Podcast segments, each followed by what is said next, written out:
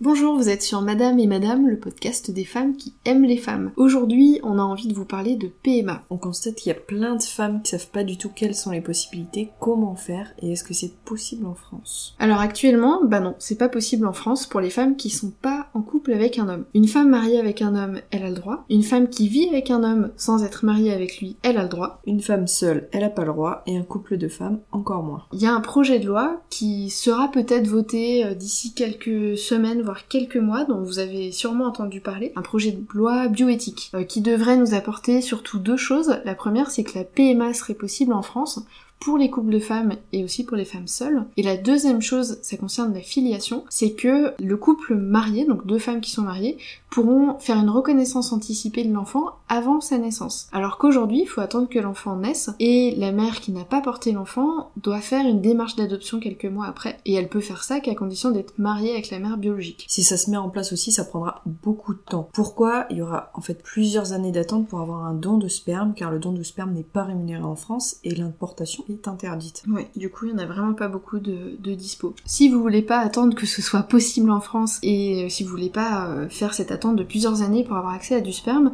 bah il y a deux solutions principalement qui s'offrent à vous. La première, vous pouvez aller dans un pays qui l'autorise, donc c'est-à-dire Espagne, Belgique, Portugal et aussi Danemark. Mais ça a évidemment un coût, donc déjà les, les actes en eux-mêmes, et aussi les déplacements et le fait de se loger un petit peu à la dernière minute. Puis il y a aussi l'artisanal. Alors l'artisanal, l'idée c'est de trouver un donneur. Au moment où vous bah, le donneur euh, vient faire sa petite affaire, et puis vous procédez à l'insémination avec le sperme que le donneur vous aura euh, donné. Concernant la PMA à l'étranger, donc le principe, donc déjà vous choisissez une clinique, donc par exemple Girex en Espagne, vous prenez contact avec eux, donc déjà ils ont besoin d'un bilan, c'est-à-dire ils vont vous donner en fait une liste d'examens à faire, donc à vous, mais aussi à votre partenaire, et il va falloir trouver un gynéco en France qui va vous prescrire les examens pour que ce soit remboursé. Et c'est pas des examens euh, super cool, hein, euh, c'est pas euh, voilà, c'est pas très cool à faire. Euh, selon les résultats de ces examens, ils vont définir un protocole. Donc soit insémination avec ou sans stimulation. La stimulation hormonale, c'est un traitement euh, soit avec des comprimés, soit avec des piqûres,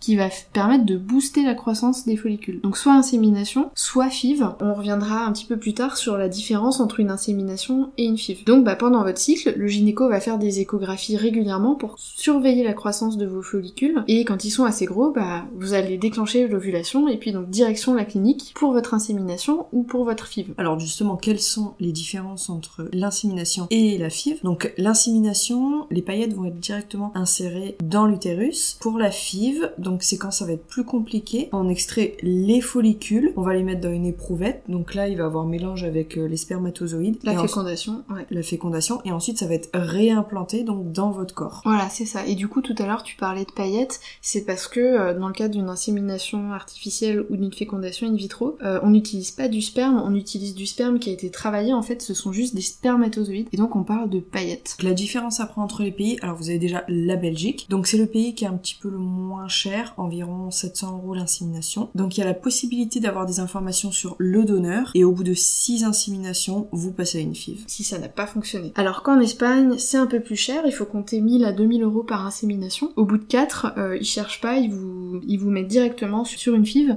Et en Espagne, le donneur pour vous sera complètement anonyme. Alors au Portugal, c'est un peu comme, euh, comme l'Espagne hein, en termes de prix. Par contre, euh, le plus, c'est que vous pouvez choisir le donneur que vous voulez sur le catalogue des banques de sperme directement. Et pour les FIV, donc c'est euh, dans une fourchette de 4000 et 5000 euros. On récolte plusieurs embryons, donc on peut faire plusieurs tentatives. Et aussi il y a la méthode ROPA, donc c'est-à-dire qu'on prend l'ovule d'une des deux mamans, et c'est la deuxième maman qui va le porter. Alors il faut bien avoir en tête que la PMA c'est une façon de faire un enfant qui est hyper médicalisé. Euh, c'est éprouvant physiquement, c'est éprouvant mentalement. En plus il peut y avoir des effets secondaires qui seront plus ou moins intenses selon les personnes. Et puis c'est possible que votre moitié euh, doive apprendre à, faire l'infirmière et à vous faire des piqûres. Après, donc il y a la façon artisanale. Donc certaines choisissent cette méthode. Pourquoi? Bah déjà par rapport au coût, euh, vous n'allez pas dépenser euh, 1000 euros euh, pour euh, du sperme. Et il y a le côté pratique, donc pas d'aller-retour à l'étranger. Et on peut connaître le donneur et permettre à l'enfant de le rencontrer, pourquoi pas plus tard ou durant son enfance. Et du coup, il y a plusieurs sites qui permettent de rencontrer des donneurs. Vous en trouverez plein sur internet et des groupes Facebook. Nous, on trouve que c'est quand même très risqué parce qu'on connaît pas forcément bien les antécédents du donneur. Surtout, la plus grosse crainte, c'est qu'il peut réclamer des droits sur l'enfant parce que légalement, il peut pas renoncer à ses droits parentaux. Donc on trouve que c'est compliqué pour la deuxième maman, enfin ça peut être compliqué de trouver sa place. Oui, puis même si vous avez confiance euh, en la personne aujourd'hui, euh, qui sait dans quelques années qui va retourner sa veste, et euh, je pense que ça peut beaucoup arriver qu'il y ait des chantages, notamment financiers, par rapport à ça, étant donné que c'est pas légal. Il y a des situations comme ça. Et au-delà de ça, il y a moins de chances de succès bah, pour, pour plusieurs raisons. Déjà, si vous vous inséminez vous-même, vous, vous mettez le sperme juste dans votre vagin. Alors que si vous êtes en insémination euh,